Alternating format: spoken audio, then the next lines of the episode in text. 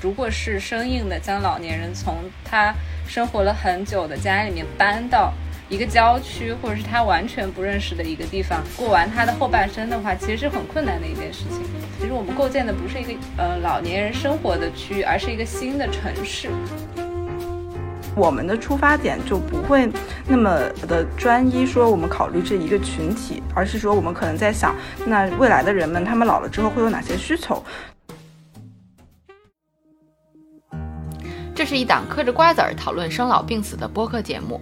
我们会尝试在轻松坦诚的对话中讨论如何优雅坦然地应对从中年到老年的各种变化，无论是自己的还是父母的。大家好，欢迎收听中年延长线，我是倩倩，我是大聪聪。为了引入今天的主题，我准备了三个问题，大家可以听一听，并且想一想你的答案会是怎么样的。第一个问题是，假如一位朋友说我的外婆现在不太出门了，你的直觉是她老了，腿脚不便了，还是她的居住地没有电梯，缺少坡道呢？第二个问题。如果你看到一位老人正在竭尽全力地穿过车水马龙的路口，除了一边搀扶老人一边感叹“人老了真可怜”，你是不是会想到马路是不是太宽了呢？第三个问题，当一位老人从原来的居住地搬迁到另外一片社区或者另外一座城市，怎么样的公共空间会更有利于他们融入新的环境，打破他们的孤单？给大家留一些思考的时间。你们有没有觉得这个问题问的特别好？我觉得问的特别好。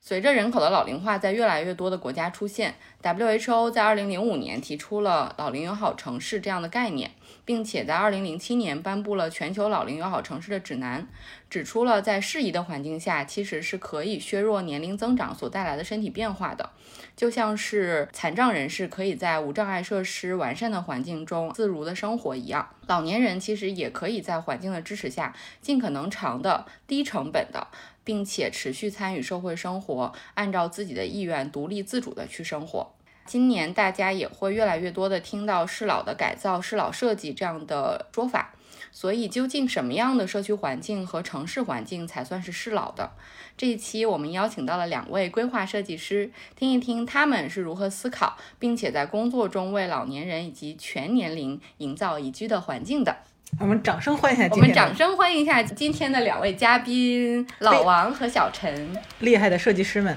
Hello，Hello，大家好。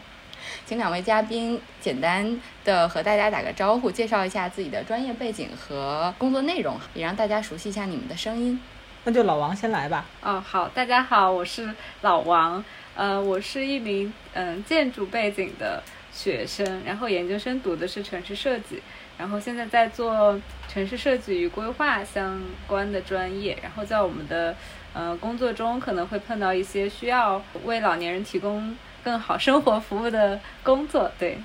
大家好，我是小陈，我也是一名在上海从事城市设计工作的城市设计师。然后我的专业背景也是包括呃城市规划和城市设计两方面都有涉及。在工作中主要处理到的一些呃问题也是比较嗯类似于大型或者是中型的城市规划或者是设计项目。所以也很高兴这次来能跟大大家分享这个关于城市中的适老的一些信息。对。欢迎两位设计师，嗯，其实我们认识是因为共同的朋友说两位参加了很多养老社区的设计，所以可不可以先跟大家简单介绍一下你们参与过的养老社区的类型，顺便也可以帮大家普及一下，就是养老社区究竟是怎样的一种呃适老的居住形式吧。我觉得我们主要在设计中遇到的一些可能关于养老城市的一些话题，比如说开发项目，他们会专门提到康养城市的一些概念，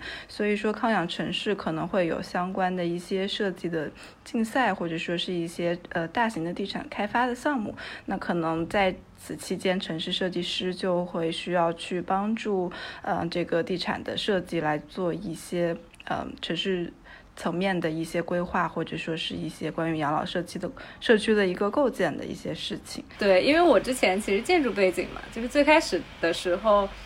可能做的都是一些比较小尺度的，比如说社区更新啊，然后或者是具体的一些呃针对个人或者是一个小群体的这种项目。但是后来做了城市设计以后，就发现其实在一些做一些大型设计或者是规划项目的时候，就是这个设计的心态会发生非常大的转变。一开始的时候，你可能会想，呃，针对个个别的老人或者是他们。的使用感是什么样子？但是你做了规划以后，你会更多的是从开发商的角度，或者是新建一个城市大片区它的一个策划的角度来想。我觉得其实，嗯，还会有一些嗯特别不一样的思想，或者是切入点的转变。我明白，就是两位设计师其实刚才给我们简单描述了一下他们日常的这个工作的内容，然后以及说他面向的这个客户和老人之间的这个关系。所以作为一个，其实我对地产和对这个就是养老社区的类型啊，其实都不是特别有涉猎的小白，我先提一个比较初级的问题啊，就是因为我们在前期沟通的里面，其实二位都提到了几个概念，就是养老社区的概念。呃，比如说我们有聊到养老公寓，对吧？昨天还聊到有这个 CCRC。其实对我来讲，就是这几种类型的养老社区，其实在我脑海里面的概念不是很清晰，就是不知道，就是两位设计师能不能先给我们普及一下，说，呃，这几几种不同类型的养老社区，那它从定义上，然后可能从你们设计的理念、面向的人群，然后它的功能性上都有哪些不同，然后让我们和听众其实都先有一个理解和概念。我们可以按照呃适老的环境从小到大，其实来梳理，对吧？就是就像呃老王说的，最开始参与到的适老的环境其实是小的，比如说个人家庭的这种适老，再到更大一点的，可能是一幢楼或者是一个小小街区、小社区的这个适老化的改造，最后再上升到更大的这种社区的规划。像你们现在可能在参与的比较多的这种宏大的、比较过瘾的项目，其实是按照理想城市。或者理想社区的样子去构建它们。我们先说说比较理想的这种情况，然后新兴的样子，然后我们再来讲讲就是呃老旧的改造。我觉得可能新兴的会嗯是大家反而不太熟悉的，然后老旧的呢是更现实的，但是可能也是更难的啊。我们就是分这两个部分来。所以我们先来讲一讲这个大环境。好呀，我我可以先讲一下，就是在这种养老地产开发的时候，可能会有这种几种类型吧。第一种呢，可能是相当于是这种养老项目的居住区开发，它其实就是一种出售的公寓，它不会是一个单独的地块或者是在郊区的这种范围，其实就是在城市里面开发住宅项目的时候，它可能配套的边上会有几栋房子，呃，是针对老年人开发的一些公寓产品这种类型的项目，然后他们的经营模式。就是从比如说公寓出售是他们主要的盈利模式，但是他们对后期的维护是没有提供什么样的帮助的。但是这这部分项目，呃，大部分的时候，他呃开发商也不能控制，就是到底是谁来购入这些产品，所以说很多时候都会被嗯可能中年人啊或者是普通人作为一种投资产品购入，所以其实没有营造特别好的这种养呃老年人的社区氛围。然后第二种呢，其实就是相当于开发商专门为老年人开发的一种老年社区。然后大部分他们会坐落在郊外。它除了提供住宅产品之外呢，它还会规划一些呃便民的服务设施，比如说邮局啊、银行啊、超市啦，包括电影院这种活动的设施和呃为老年人提供一些日常照料服务的机构，包括医院这种大型的服务设施。他们的营经营模式大部分是通过前期出售一些住住宅项目，快速的回笼资金，然后通过这部分资金再去维持后期的这些服务啊、公共设施所必要的资金。呃，但是这种项目目前在国内的经营情况其实也不是非常好，因为它后期并不能提供很好的服务和持续的运运营，所以生活环境并不是非常尽如人意。嗯，CCRC 其实是一种，嗯，大部分情况下其实是一种，相当于是一种购买保险的策略。它是地产公司和保险公司一起来开发的一种项目。它里边会提供，呃，针对不同身体状况的老年人，比如说他从四五十岁开始，或者六十岁开始，一直到八十岁，呃，需要全天候服务的这段期间，它都可以提供一个非常好的医疗服务。但是这部分的。服务大部分都是通过呃入会费加租金的经营模式来提供的，比如比如说我们之前看到的一些项目，这个项目都是很很很早之前的项目就是可能是一五一六年的时候项目，他们的入会费是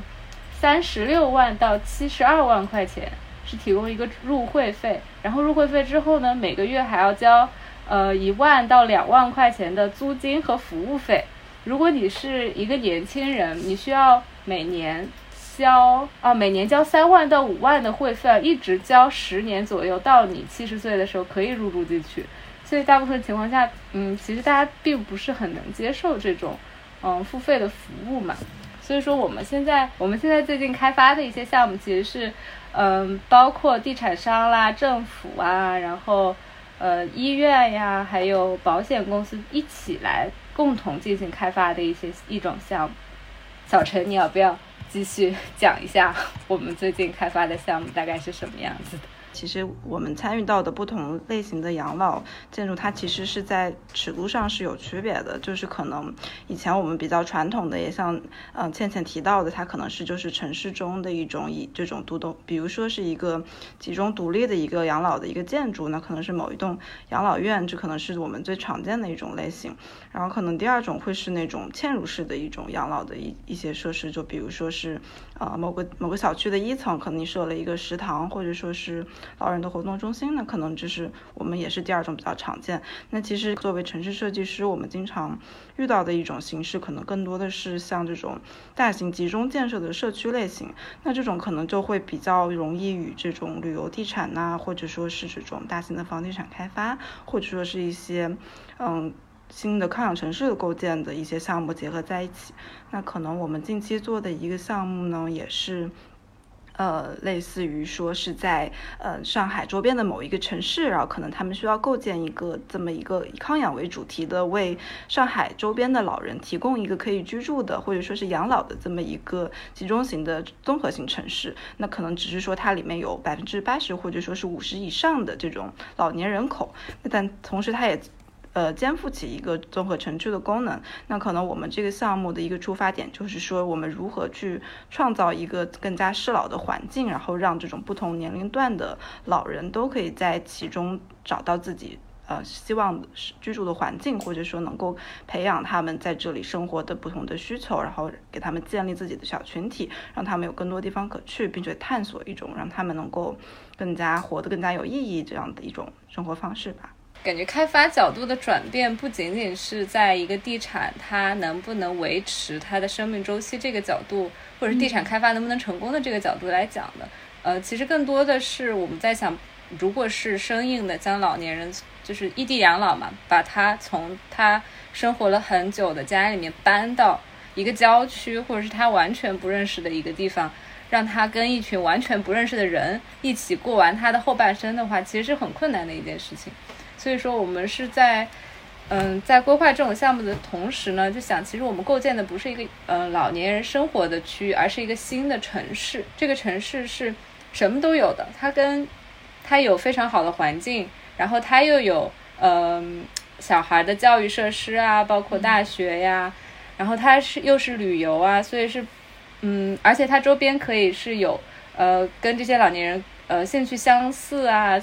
并且趣味相投的一些朋友的，所以它我们的目的其实是为了构建一个大型的综合性的城市，然后怎么样通过一些活动策划将这个城市做得更加活跃起来，而不是说真的是做一个只是为为了让他们活着的 一个地方。就是它真的是代表了对于养老机构的一种理念上的转变。大家印象中的养老机构就是去为老人提供医疗护理，就是像老王说的这样活着。但是现在最新的、更现代的一种养老机构的形式，应该是为这个生命服务的，就是为这个生命尽可能按照他自己的意愿。来选择他的生活方式来服务的，所以我顺便帮大家就是梳理啊，因为大家可能刚刚接触一些养老话题的时候，会呃印象中可能最多能说上来说居家养老、社区养老，还有机构养老。一提到机构养老，大家想到的都是养老院或者护理院，说这个地方不能去，嗯，去了就是呃生命打折等死，从业人员大家应该都很很抵触。一是作为原来的传统护理院里的工作人员，肯定会觉得我们的工作人员不是这样子，并不完全是说把来了一个老人就是要虐待他，很多时候可能是工作环境或者工作条件不允许造成的。那新的一种呃养老社区也好，还是我们说的 CCRC，就是持续性照护社区，其实就是希望老人能够从他活力阶段，就是他身体比较健康的阶段，就能生活在那里，在那里交朋友，然后在那里生活，熟悉这个社区之后，在他身体出现一定的能力的丧失、半失能的阶段，他依然可以生活在这个熟悉的社区，并且得到帮助，得到专业的服务，还是尽可能能够和原来的朋友保持一些联系。再进入到最后卧床的阶段，他也还是在这个他熟悉的地方，所以在这些社区，在居家养老、社区养老还有机构养老中，其实它是横贯始终的。如果有人问我说，呃，CCRC 社区里面的床位到底算不算养老机构的床位？是不是在那个统计的说我们国家到底有多少养老床位数里面？其实这个答案是有点复杂的，因为 CCRC 社区如果它能够被认定为养老机构，它是需要百分之五十的床位是完全的护理型床位才可以。所以如果说它是一个比较多的这种自主居住的这样的房型，这样的社区是会作为一个。地产项目或者一个适老化的地产项目来存在的，它并不会算作一个养老机构，对。但是其实它的功能是具有养老机构的功能的，所以我就是从这个角度帮大家理解一下，就是这些社区。呃，大概在养老这个行业也好，或者在养老这个功能中，它到底是怎么样的一种形式？之前我们也画过一个，就是从健康一直到完全失能的阶段，嗯，所对应的一种呃养老服务的类型的一张图。回头我再放在 show notes 里面，大家可以再查看一下。好的，我的补充完毕了。大聪聪，你要来问问题吗？对，这个时候就是热热热心听众大聪聪开始来问问题了。有几位专家刚才给出了就是深入浅出。的解释啊，就是我大概听理解了，然后希望听众朋友们也理解了。就是我想再深入理解一下，就是其实我听下来啊，你们作为设计师，其实你们在创造一个适老化城市里面，可能从设计师的角度。可能会有更大的这个创作空间。就在做设计的时候，具体到比如说你们是怎么考虑到老人的需求？可能有没有一些比较生动的案例给我们介绍一下？问问的具体一点，就是你们设计这种大项目的时候，到底过不过瘾？就是就是感觉，你想小的时候，如果给你一个游戏，说让你建造一个城市。小孩子会觉得很开心嘛，对吧？但是如果你现在就是没有几个地方可以，就是你对这个城市有多么不满，你也不能推翻它重来。我觉得现在我们就是一个大型线上推介会，就请两位设计师来给我们 sell 一下这个 未来生活城市的理念，就是看我们以后老了之后想不想在城市里生活。那你要不要你你不在城市里生活，你要去哪呀？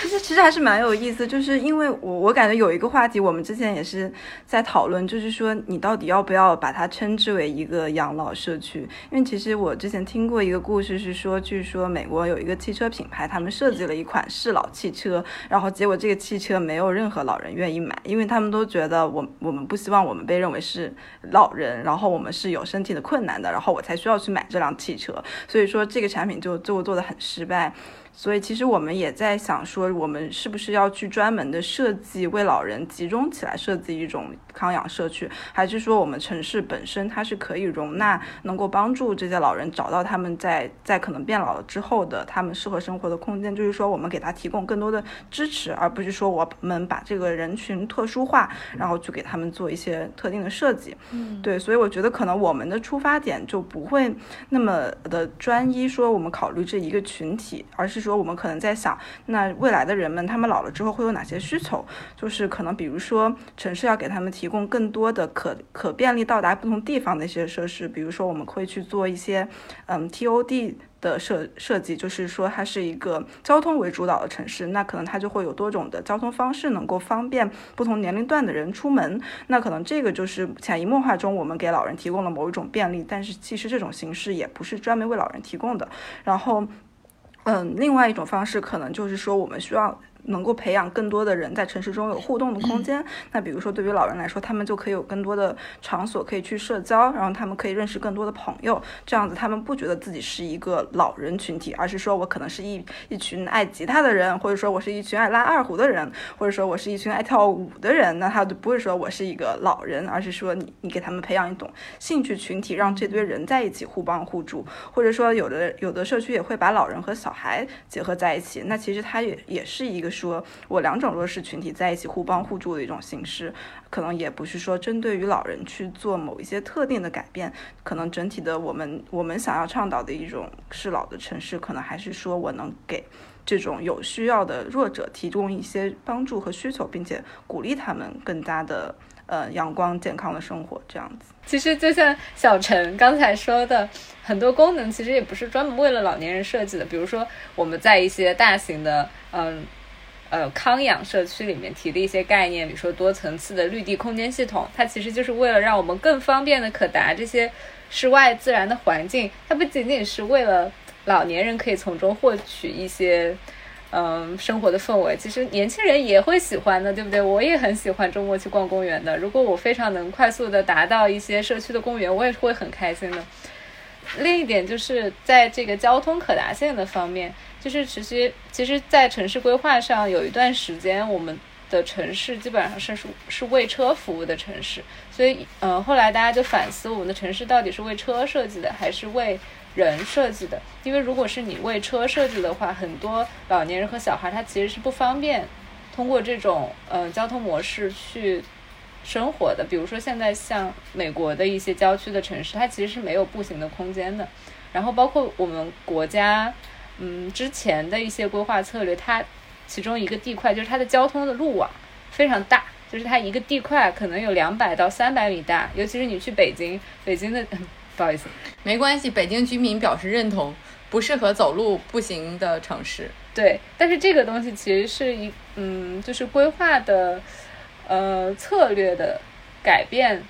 带来的。就是现在可能我们再去提这种城市设计的时候，地块就不会画那么大了。我们现在更多的就是经常会提的就是小街区密路网嘛。所以我们现在的城市设计的地块可能就是在一百一百五十米到两百米左右。它其实就是提供了更多的步行可达的空间，然后包括在做老年社区或者是新城规划的时候，也会提，比如说多层次的交通出行方式，比如说我的路网就是公共交呃是公共交通，然后公共交通里面可能会有骑行的区域，然后再包括里再到里面可能如果说我是一个老年社区的话，我会有一些社区接驳呀，社区的那个公交车啊，它会是一个环形的围着我的社区，其实这些都是为了。呃，老年人提供的一些社区的服务，而不是只是说我在户型的设计上，会对呃老年人的生活有有一些什么样的改变。其实，在整个城市的设计上，这些事情也是在嗯慢慢提高的，不仅仅是在针对康养社区的设计，而是整个城市都是在改变。非常赞同老王的说法。其实之前。呃，老王提到了这个公园设计，我觉得其实也也是我我有点想说，就是其实呃，研究是有表明，这个自然亲近自然环境是能够无论对人的身心或者健康起到一定的好处的。包括可能之前在德国也有人提到这个森林康养的这个概念，其实也是蛮蛮流行的。包括在瑞士啊很多地方，他们都会有这种以以康养为主题的一种度假村。它其实其实养老或者说是说你舒缓身心、治愈你的疾病的一一种。方式，也就是说，你去亲近自然，然后去做这种森林浴啊，或者说是徒步啊的一些形式，那可能对于活跃老人来说也是非常适合。所以，其实，在做城市规划的时候，我们也会去希望能够有更多的自然空间可以渗透到城市中。那所以，老人们可以去借助这个机会，能够去亲近自然。自然，我们也希望这个是一个疗愈的过程，可以给他们带来一些心灵上的补充啊，或者说是能够给他们带来一些新的。锻炼的机会，或者说让他们，呃，精神修养的一些机会。我觉得你们刚才描述的各种。想法特别美好，而且也特别符合我的想象。但是我就是特别想知道，你们的甲方买买单吗？对于他们来说，他作为买单的一方和最终的使用者有可能是不重合的。至少他打造的一个康养社区，他是希望有呃入住率的。他们愿意在这个设计的过程中考虑你们所说的这些呃设计的理念和想法吗？嗯，这点我其实就特别想提一下。那天我跟小陈在聊的一个事情，就是我们去呃去年嘛，今年对今年上半年做了一个项目，然后当时也是呃一个康养社区开发的项目，然后我们那个项目没有赢。呃，我们当时其实的策略是这样的，因为我们也考虑到前期投资非常大，所以就比如说这个按阶段开发的事情，我们的考虑的是我们先做一些呃基础服务。呃，先满足大家的基础生活，然后后面这个嗯社区慢慢成型之后，开发商有钱了，然后我们再去，呃，我们是说就是可能把老年人的需求分为三类，可能基一个是满足基本生命的一个需求，就是说他们有病可以医，然后有有生有护理的时候也可以进对他们进行加强护理。啊，对可能第二种需求就是成长赋予的需求，就是说他们可以结交朋友，然后进行社交，或者是说是可以呃比较活跃的参加各种的兴趣活动，然后这样慢慢的老去。然后第三种可能就是一些更加精神呐，或者是娱乐的一些需求，那可能这个就不涉及于老人本身了，也包括老人的。子子女或者说他们的亲戚好友也可以跟他们来一起居住，然后他们可能会有一些呃衍生出来的其他的消费类型，比如说是度假呀、休闲呐，或者说是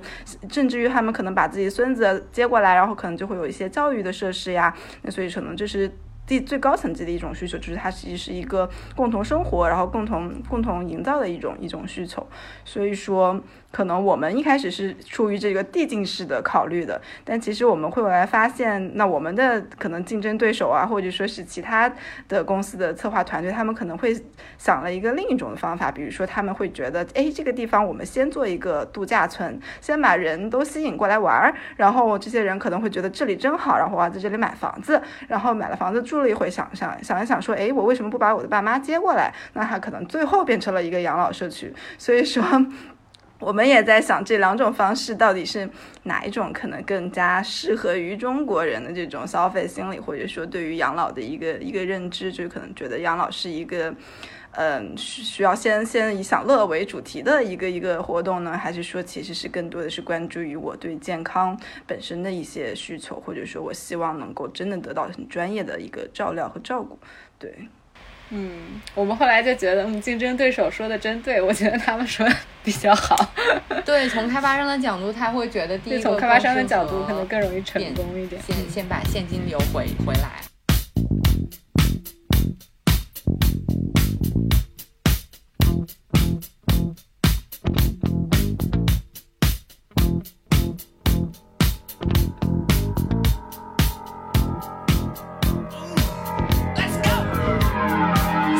sidewalk swirling down the street with the brim pulled way down low.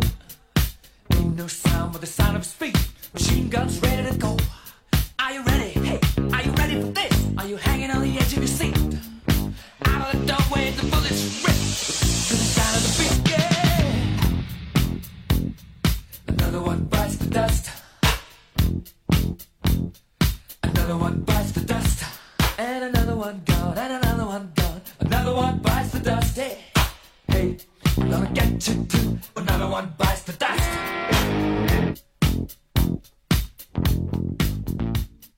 如果对于我来说没有你们刚才的介绍，我印象中的康养社区就是一个偏呃旅游地产的项目，而养老社区或者说原来的长持续性照护社区，它是一个偏养老功能性的这样的一个社区，它最大的一个嗯要求或者它能实现的功能应该是养老的服务，而这个部分对于开发商。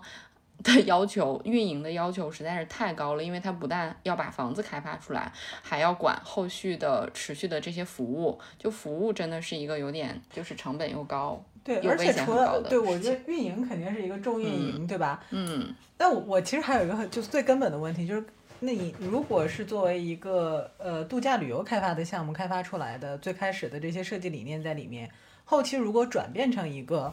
呃养老或者是康养的社区的话。会不会有一些本质上的阻碍，或者说还是说可以就是无缝的去做改造啊？或者就是它，因为它面向的最开始的理念是不太一样的。就我觉得刚才他们在描述的是一层一层叠加，明白？就是它是从一个有一个基础线，对吧？比如说我把该做的这个基础的功能我做好了之后，我往上去叠加，那它始终都是面向。这样一个目的去做的，对吧？但如果我是最开始旅游度假，我觉得肯定不一样啊。就是你就我先插播一句，康养社区或者按照竞争对手的这些设计理念，那肯定就是先满足活力老人嘛。他只要看上去漂亮就好了。对于他的这种呃真正的身体出现一些情况，甚至比如说严重一点的认知的情况、视觉的退化，就他一定是不考虑的。他应该简单的说，他就是漂亮美好。就够了，它卖给你一个美好生活就够了。但是真正的这个像像两位设计师有良心的设计师考虑的这个样子的话，是要满足它的一定的功能性的。我觉得他们其实讲了一个很现实的事儿啊，就是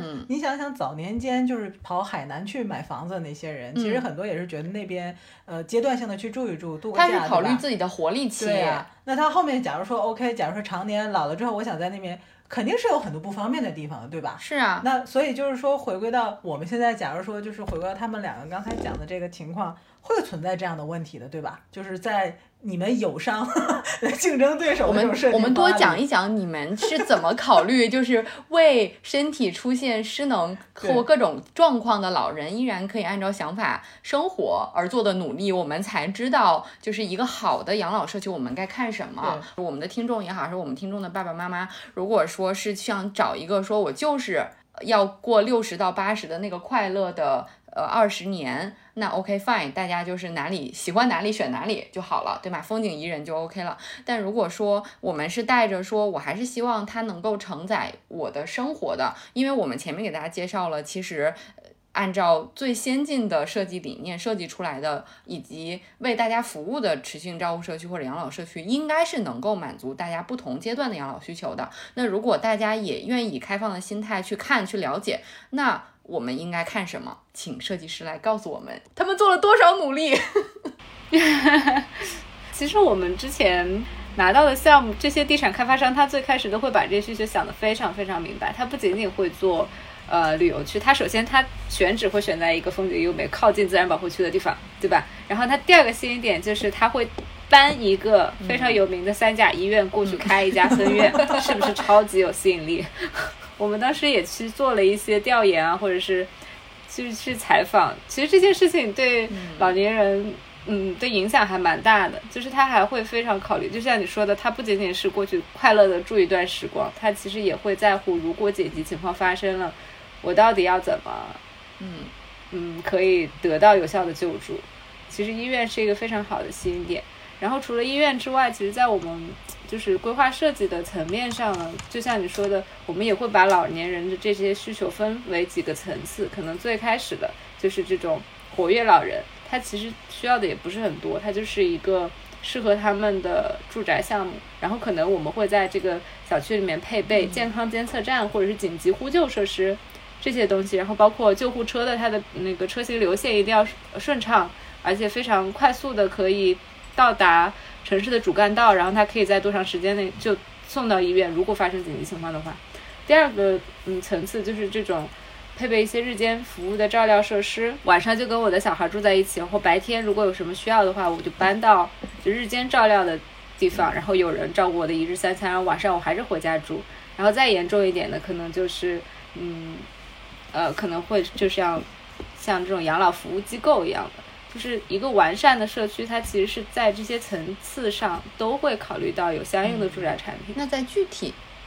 有没有在更细节的一些呢？比如说，像原来其实我自己对于机构只是书本上的一些理解，后来看了一些资料才知道，就是对于养老机构来说，它很重要的一个运营工作其实是给老人配餐。对于像持续照顾社区来说，一部分活力老人是自己到餐厅就餐的，还有一部分老人呢是。可能条件好一些的是自己在屋子里面就可以做饭，但还有一部分需要介护服务的老人，他是需要把餐送到他的屋子里面的。那其实这一系列对于无论是那个用餐空间还是配餐的路线，这个路线可能动线要比较快啊，然后这个以甚至还要有那种风雨回廊啊，然后要确保就是风雨无阻的，就是保温的把菜饭啊什么都送到不同的空间去。像这种社区通常也比较大，所以就是无论是这些餐厅的位。位置的设计还是空间大小的设计，包括就是都影响后续运营的这个效率和就是老人最终居住的这些体验。对，所以就是在这些细节的方面，可不可以给大家举那么一两个例子，让大家来理解一下？说哦，原来这些社区还是对，就是非常的嗯，为大家的居住来考虑的。我觉得可能有一个点是得 要跟大家说明一下的，就是说，其实城市设计它还跟具体的某一栋建筑的这个细节设计是有一定的区别的。就是其实城市设计只是去制定，更多的是制定一些原则，或者说是规范，或者说是一个未来的一种生活理想。它可能不会过多的去干预到具体的这个建筑的流线要怎么组织，或者说是甚至于细节到可能某一个配餐空间。但是我完全明白你你说的意思。我觉得可能我们做的一些相应的一些细节性的设计，可能我们会去处理的。比如说，我们会建议说，说这个小区的大部分的呃楼层它会有连廊，比如说一层尽量是会有连廊的，这样子我们的老人可以不用在日光的强烈照射下，他可以通过在遮阴的呃环境中到达他的食堂，或者说到达他的呃居住的地方。那他可能有这么一个无缝的一个风雨的一个连廊可以连接。那可能像你说到的配餐的环境，或者说是。健康饮食的这个，嗯，这个层面上呢，我们考虑的可能更多的是我们是不是能够让他们吃到更健康的食物。比如说，如果我们在这个呃一个维和的庭院中给他们设计一块共享的一个农田，那他们可以在这里种菜，然后吃到自己种的菜。那这些食物是不是能够更健康的给他们提供一些营养？或者说，他是不是可以在种这个植物的劳作的过程中体会到一些老年的快乐，或者说是一种劳作的快乐，让他们觉得自己的人生也是有意义的？所以我觉得。可能我们想的更多的是，我们需要给他们哪些设施，呃，可能具体这些设施的一个组织，或者说是一个空间上的安排，可能这个还需要更多的后期的建筑设计的一些一些嗯支持，或者说是嗯其他同行的一些努力，就是可能是这么一个配合的过程，对。懂。我觉得小小陈说的对，就是我们其实真的是做的都是一些原则性的。嗯，设计，然后就比如说小陈说的设置风雨连廊啦，这个其实是呃养老社区设计的时候非常重要的一个原则。然后包括嗯，就是刚才这个配餐空间，就是在城市的角度上，我们怎么来考虑这个问题？就是可能是我不会是一个特别大的区域配置一个食堂，我会把这个大型的食堂拆分分成小尺度的食堂，然后分散的布置在整个社区中，所以大家不管是呃，来吃饭的人还是呃送餐的人，他的效率也会更高、更高效一些。然后包括呃在材料的使用上了，我们可能会就比如说建筑风格有很多种嘛，我们肯定就呃选择更加适老性的材料，比如说木木材呀，然后比较暖色的材料呀，嗯，就不会使用一些比如说钢筋混凝，就是清水混凝土这种非常素雅的这种很冷淡的立面。然后，比如说在园林设计中，我们也会倡导就是趣味与效率并存。就是如果我我我的道路就不会全部都是网格状的直上直下，虽然它很有效率，我们需要有这种路径的存在。但是在同时呢，在园林设计上、景观设计上，我们也会更提倡你会出现一些呃弯曲的或者是更有趣的路径，让老年人可能在中在步行中找到一些乐趣。啊，比如说全区无障碍啊，这是一个非常重要的嗯点，大家其实也也都会做嘛。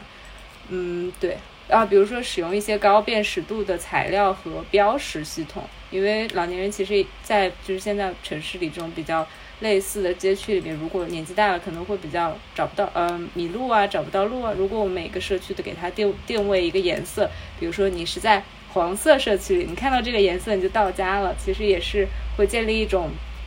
呃，社区认同感的一种方式。对，就是想补充一个一个小细节，可能就是也是一个心理层面上的细节吧。就是其实之前也有跟老王聊到，我们当时在做这个项目的时候，其实开发商有提到一个点，我们现在回想起来觉得很有意思，就是他其实希望我们在设计中融入一些海派元素。我们一开始就是想，为什么呢？这个地方又不是在上海，但后来我们发现，其实也许是有道理的，因为假设说我们这个。呃，康养社区它不在这个老人原来居住的一个地方。那如果你想让这个老人搬过去之后，还是能够迅速找找到这个家的感觉的时候，也许你需要把他原来生活场景的某一些空间上的感觉能够给它复制过去。比如说像上海的这种街道啊、里弄啊这种环境，能够让人可以在比较小的亲亲密的尺度上能够交流的这种街道，或者说是一些小的院落，那我们也也可能会去参考它的一个空间秩序或者形式，那能够把它设计到我们新建的这个。养老社区中，所以说也是从心理层面去，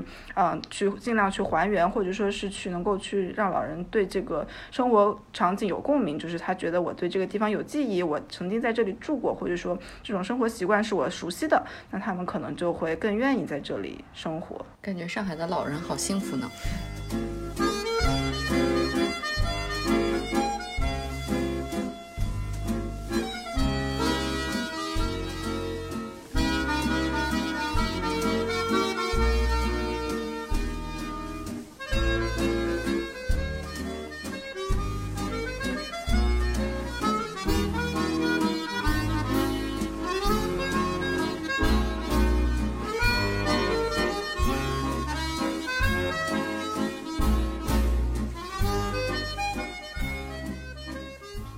刚才前面讨论了很多新型的社区的一些设计，但是我们不能回避的一个问题就是，大家多数的人应该还是生活在原来的街区里面，所以就是对于老旧小区或者城市里面，嗯，原来既有情况的一些改造，应该是更为普遍的一种现实吧。所以就是两位在这个方面有没有可以和我们分享的？呃，案例，因为刚才两位也都提到过，如果对一个现有的社区进行更新改造的话，比如说在设置呃老人的这种送餐的时候，可能就会考虑说，我以更小的区块来为它呃进行这个设计，这个应该跟现在在提的这种城市里面的十五分钟生活圈，可能其实就是比较一致的一一个一个地方了，对吧？对，既然倩倩刚才提到了十五分钟生活圈，我们就大概给大家介绍一下这个东西是怎么来的嘛。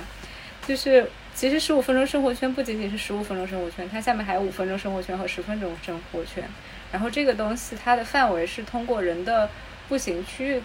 呃来制定的。就像我们之前说的，其实，在呃过去我们更多的是关心车行交通的效率，但是我们现在更多的是关心。就是人的步行可达性，就是我们是按照人的步行是六十米每秒的速度来控制的。比如说十五分钟生活圈，它可能就是大概一千米画圈儿，画一个一千米的大圈儿，然后这个圈儿里面我需要，就是这个都是城，就是城市规划的呃法规里面规定的，就是它现在已经是国家的一个法律了，它并不是就是呃设计师就是。想要做的一件事情，它现在是国家要做的一件事情。这个十五分钟生活圈的概念在全世界都不是刚刚流行的，是吗？其实是之前就有，只不过我们国家原来还处在比如说比较粗放的这个发展阶段。嗯，到了现在可能会更细致的追求大家的生活体验。对，其实。这个东西之前国家也会做，就比如说像上海的那个曹杨社区，它就是上海最早的，呃，通过邻里单元理论设计的一个住呃居住区。只不过之前这个东西没有写进法法法规里面，所以并不是说大家都要这么做。现在就是铺开了，我说它其实规定的就是，比如说我在呃五分钟生活圈、十分钟生活圈、十五分钟生活圈内，我要布置呃在用地上。那要布置百分之多少的绿地？我要布置百分之多少的呃公共设施？我要大家在步行范围可达的距离内，把所有生活必须的呃功能和需求全部解决掉。所以，那那现在这个十五分钟生活圈的概念里面是会强调。服务所有居民，对吧？它并不是专门强调说适老化。当然，对于老人听起来说是非常友好的，因为对于多数老人来说，他呃理想的一种生活模式其实就是步行十分钟，五到十分钟可达他所需要的所有衣食住行一的呃这些场所，并且他还能在他原来一直生活的社区里面得到这些服务。对，我觉得其实这个东西是针对所有人的，但是可能受益最大的是老年人和小朋友。要要再具体展开一下吗？对对对，我我就是其实也想回应一下老王提到的这个十五分钟生活圈，它可能虽然说是给所有居民都是适用的，但其实受益最大的应该会是我们的老人或者小孩的一个群体，因为其实上海目前的试点的一些十五分钟生活圈的构建也很多的是在社区中安插一些，比如说老年的食堂或者说是一些日间活动中心，那其实这个对于可能年轻人或者说是工工工作。阶就是工作的呃白领或者说是这种上学的人群，他其实没有那么没有那么适用，就是可能这些人他们都是晚上九点以后才回到自己的小区，那么白天里小区对他发生的这些改变呢，可能也就是我们平时在外面的老人呐，或者说带着孙子的老人，他们能够切实的感受到，所以我们觉得对他们还是蛮有益的一个事情。对，其实我们说的这种公共服务设施就是社区活动。医疗就是我们可以比较一下，因为我们刚才我在开头的时候也提到了，包括我之所以会提出来，我们想做这样的一期内容，就是因为对于老龄化这个问题，就是大家总觉得它是一个问题，但其实它只是人口结构的改变。所以为了应对这样的人口结构的变化，嗯，WHO 才提出了说能够建设老龄友好城市这样的一种环境标准，能够帮助。呃，这个社会来面对这样的一种人种人口情况，所以在那个呃 WHO 提出来的老年友好社区的这个理念里面，其实大概提到了几个方面，有空间、建筑、交通、住房，还有社会参与、公众的交流。还有社区支持、健康服务，就等等这些，就是这是大概他提出来的一些能够实现老年友好社区的这样的一些要素。所以在你们刚才提到里面，其实交通和建筑这些，包括健康服务，其实都已经提到了。其实这些都是现在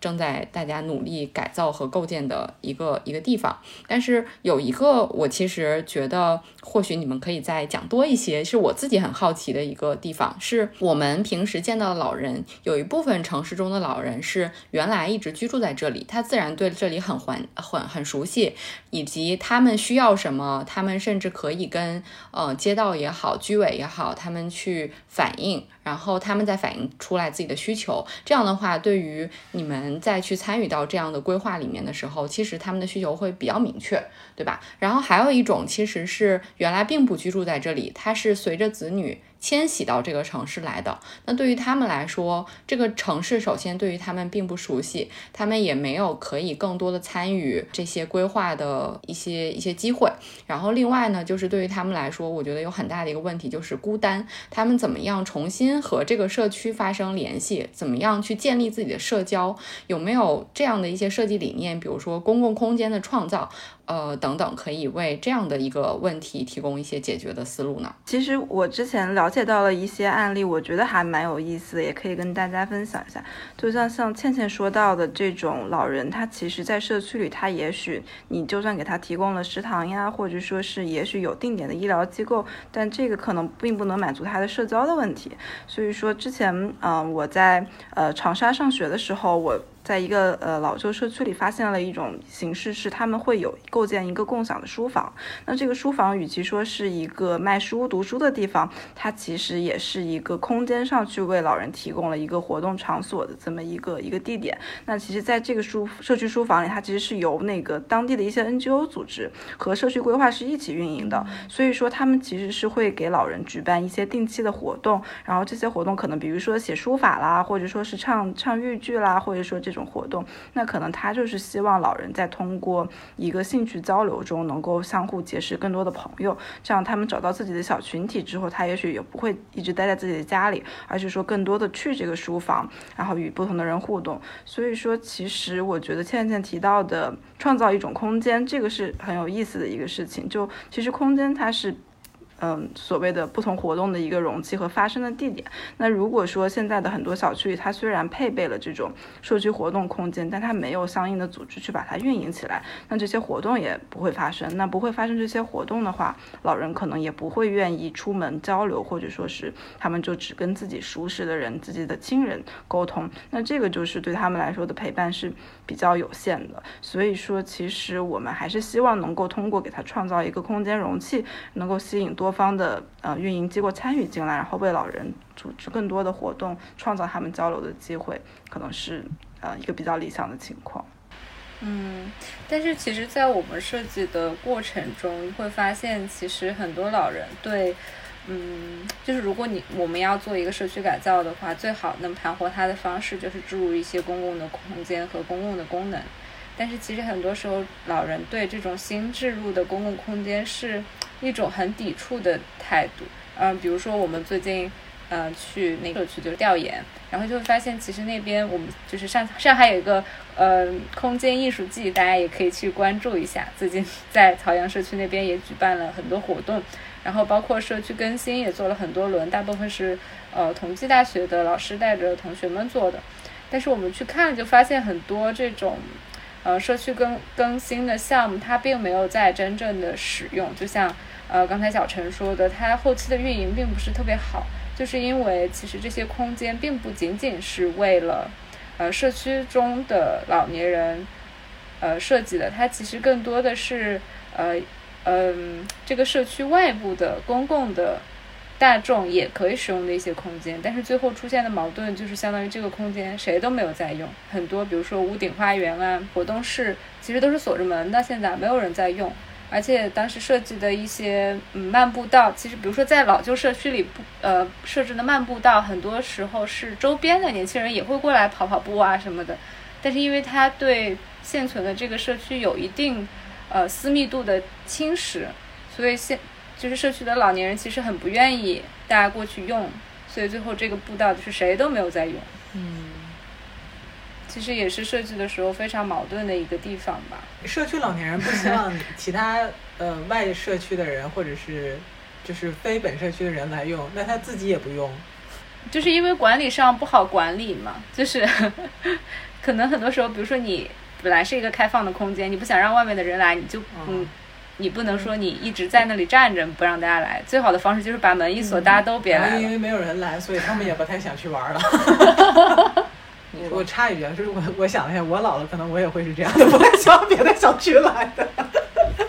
对，对，我觉得像像我每次看到这种项目，说某一个一个呃一个公寓，那个公寓原来有一部分的前后楼的那个区域很少利用，它为了提高这个利用率，并且增加这个社区活力，增加它的这种商业性，就开放里面的区域，把它重新做规划，然后做成回廊式的就是商业。我看到的感觉就是哇，真的好好有趣啊，在那个画面上你就能感觉到那种商业的氛围，那种活力。但是就是我想象一部分原来的居民一定会想说。这里原来是安安静静的，即使后面是杂草丛生的一部分，呃，荒地，我也觉得要比就是一些乱七八糟，就是感觉不属于这里的人也来参，也来到这里来回走动要好得多，对吧？就像有一些社区原来是一个很宁静的社区，即使它老旧，但它有自己的味道。但是当它被重新翻修之后，它就会变成一个网红社区。我相信居住在那里的人肯定也也很不开心。对，之前我们其实看到，你知道纽约的那个高线公园吗？它其实也是，嗯，在城市的角度上来说，其实一个非常成功的项目，因为它把原来一些，比如说地价比较低啊，然后不安全啊，嗯，灰色的空间把它利用起来，变成了一个城市的公共空间。你在城市的角度上觉得，哇，真的是一个非常好的设计，但它其实对周边的居民的侵蚀是非常大的，就是它破坏了他们的一些原来的私有的空间。我之前看了一个新闻，就是说这个做法最后造成的结果就是当初不嗯觉得自己私人空间受到侵害的那些人都搬走了，就是他其实并不是把这些人的生活空间提升了，而是把这些人置换掉了。就是感觉在城市的角度上来讲，其实是一个很好的事情，但是你在反思这个结果的时候，就觉得嗯好像嗯。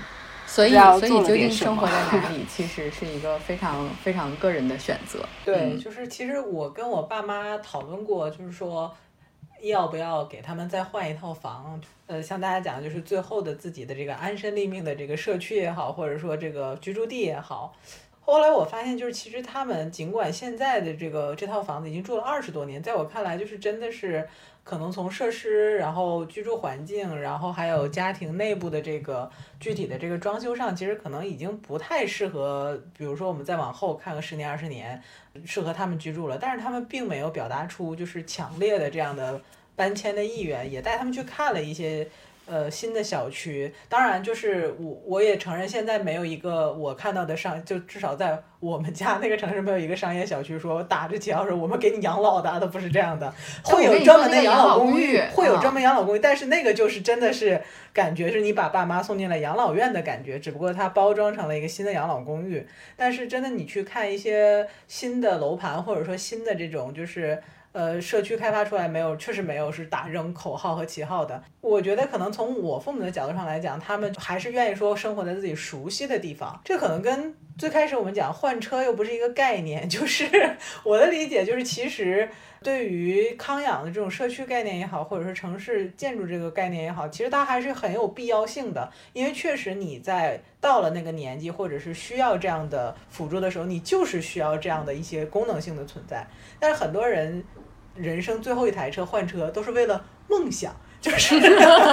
就是我我们这我因为我自己做汽车行业，我知道很多人在六十岁退休的时候，第一件事，尤其是男性，就是买一辆自己的 dream car。你这个时候给他推荐一个说，哎，这是你的养老车，他是万万不会接受的。但是我在想，就是当我们到了一个什么样的年纪时候，可能真的要考虑说，哎，我以后在这儿，我真的如果一切顺遂，我在这儿就是可能落叶归根的时候。就可能真的每个人的想法确实不太一样。我觉得就是从四十岁就开始考虑这个问题，这样的话心态会开放一点。然后呢，从四十岁，因为我们现在所有人都在就是现在这个年纪就会想说我们什么时候可以退休。其实大家想象的是不再过。朝九晚五的生活，其实不是说我完全就是每天就是过纨绔子弟 这个市花遛鸟的这个生活。我相信大家也不是，对吧？其实大家就是 如果说可以早一点开始选择自己理想的生活方式，那在这种生活方式之中，其实有一种是可以满足我不同年龄阶段，就像两位设计师说这样叫全年龄为全年龄服务的这样的一个社区。那那如果是这样的话，我相信这些项目也都。更卖得出去，然后设计师们的这个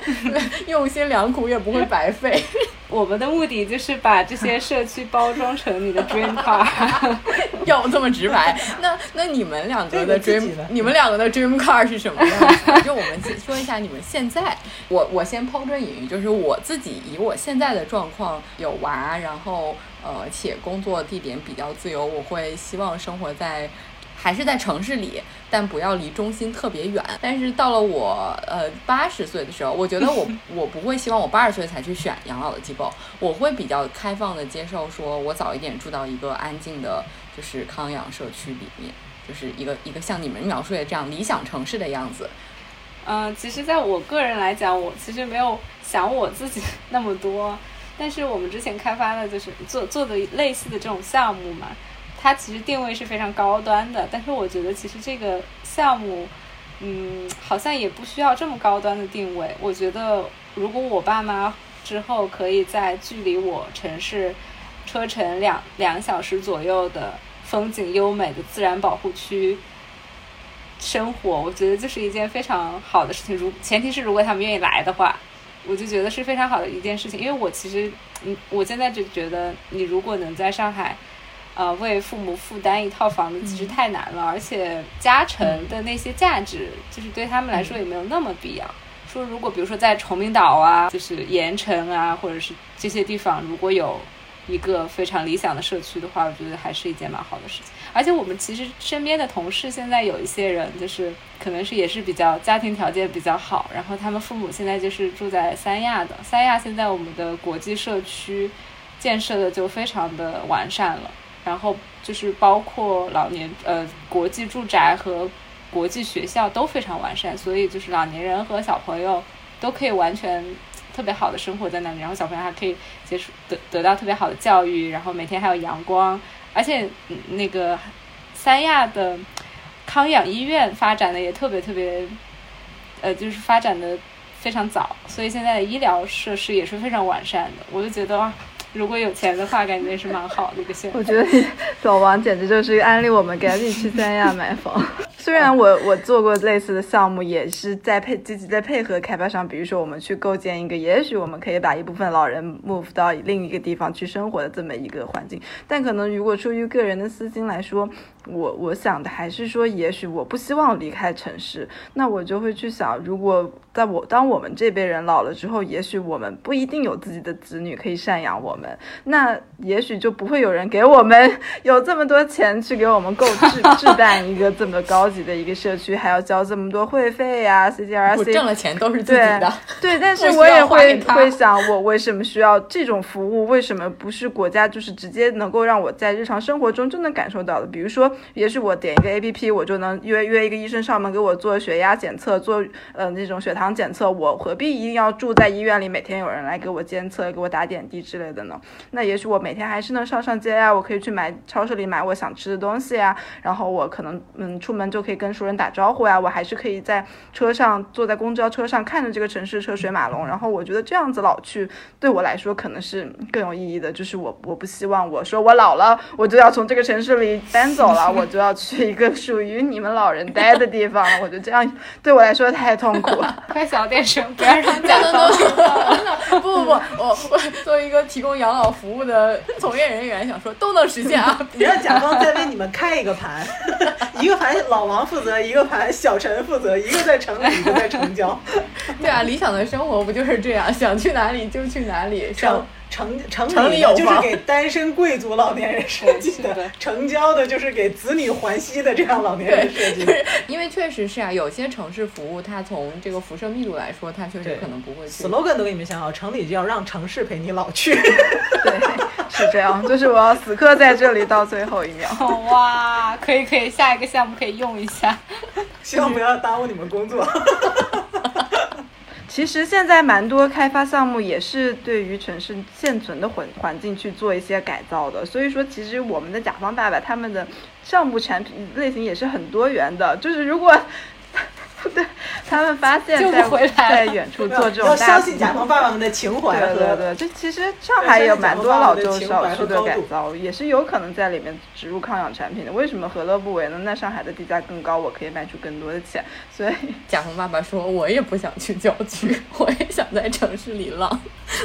我”我我刚才说两位的愿望和以及我们的愿望，希望都能实现，是因为除了呃规划，就是对于一个理想的养老选择来说，无论是在地安养还是 aging in place，就是叫原地安养，这个安养的词总觉得 就是这个翻译我，我我自己总觉得有点奇怪，就是呃无论是原地养老，还是说搬迁到另外一个社区、另外一座城市，就是选择自己理想的与与山水为伴的那样的一种生活，同时能得到服务，其实都既需要硬件环境的支持，也需要软件环境的支持。这种软件环境，其实今天硬件环境我们讲了很多，那其实就是如果想要真正的实现，除了要选硬件，其实还需要就是这些服务，无论是在城市里面的生活圈里面。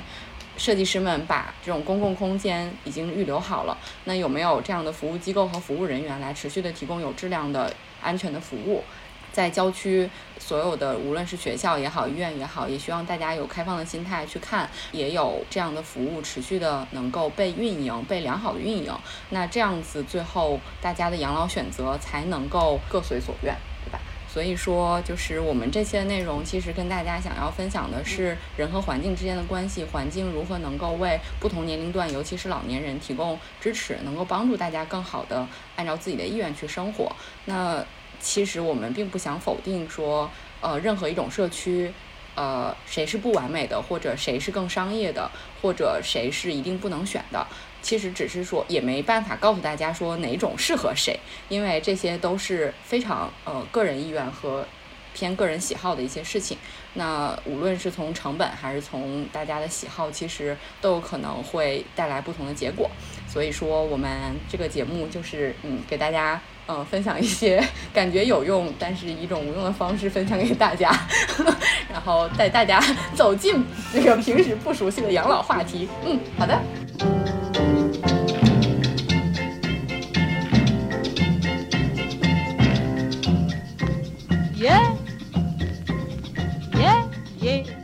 感谢大家收听本期内容。我们的听友微信群已经开通，欢迎添加小助手 Disrupt Aging 二零二一的微信 D I S R U P T A G I N G 二零二一，成为我们的好朋友，入群和我们分享讨论你的生活困惑，或者向我们推荐主题以及身边的嘉宾。大家也可以查看 Show Notes 以及节目详情中的相关信息，与我们联系。期待和大家相见。